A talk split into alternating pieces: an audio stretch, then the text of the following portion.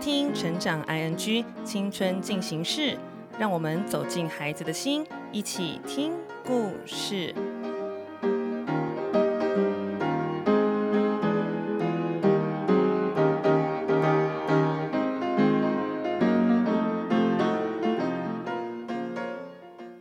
欢迎收听《快乐分多金青少年成长单元青春进行式》。有好多想做的事，但是有好多学业必须要做的事，在功课跟兴趣之间怎么平衡呢？学生时代，大家几乎会遇到一个状况，那就是想做的事跟必须要做的事，在这些事情里面怎么取得平衡？有没有可能我们不一定要做一个单一的选择？人生是可以有各种不同路线同时存在的呢？今天跟大家分享安排生活的第一个方法，让生活的兴趣和学习团体更多元。把平行人生想成是拥有各式各样不同的身份，我们同时间用这些身份生活着。比如在学校，我们是学生；在球队，我们是球员。我参加了外面的社团；我在学校以外的教育机构上课。在每个不同的领域、不同团体里，我们都在发展自己不同的长相哦。所以听起来是不是很像现在流行的斜杠人生？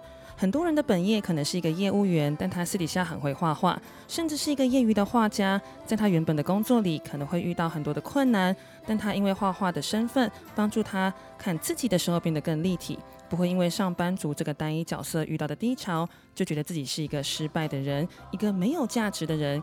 练习让自己发展多重角色。让我们更有弹性的去定义自己的价值哦。面对生活，安排生活的第二个方法，练习用多面的角度曲线来定义自己。在同一个人身上，其实原本就有好多高高低低的曲线同时在发生。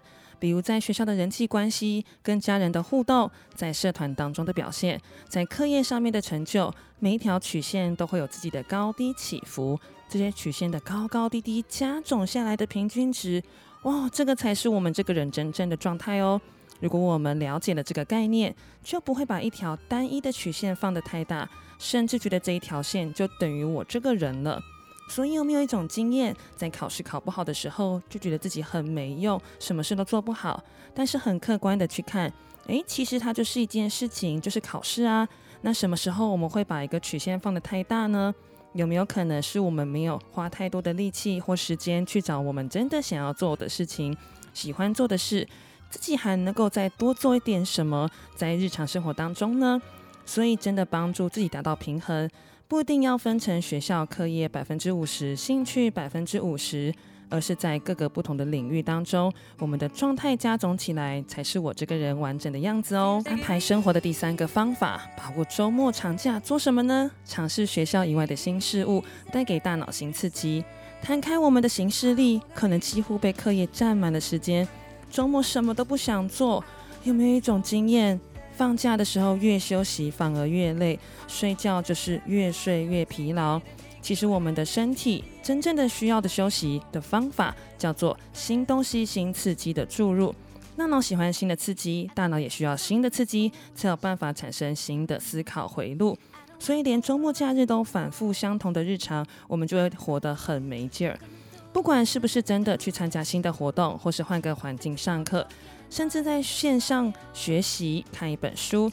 让生活维持，每个礼拜要留一段时间，有新的刺激注入，这个方法很有用，大家一起来试试看哦。今天和大家分享平衡生活的方法，第一个是开启自己的平行人生，创造多元的人际角色；第二，让生活中多条曲线加总，来维持高稳定；第三，把握周末长假，尝试学校以外的一切，为自己注入新刺激，找到好的充电站来补充能量哦。